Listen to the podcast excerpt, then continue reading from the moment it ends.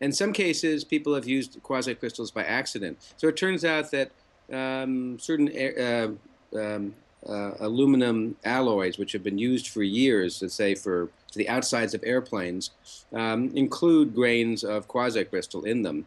Uh, people made those materials because they had the properties they wanted, but they didn't analyze them to see what they were in microscopic detail. When they finally did, uh, in one case, you know, they discovered, uh, yeah, there were quasicrystals, uh, grains in that material to begin with. Uh, all these applications about you, um, though, I think are just the tip of an iceberg.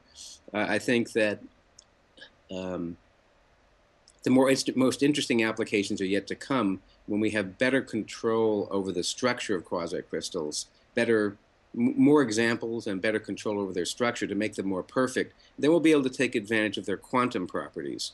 And there, I think, uh, although we don't have specific ideas yet, uh, because of their unusual symmetries, there are reasons to believe that uh, they'll have properties quite different from crystals or, or glasses or other materials. And, and then we'll, I think we'll find something really exciting to use them for.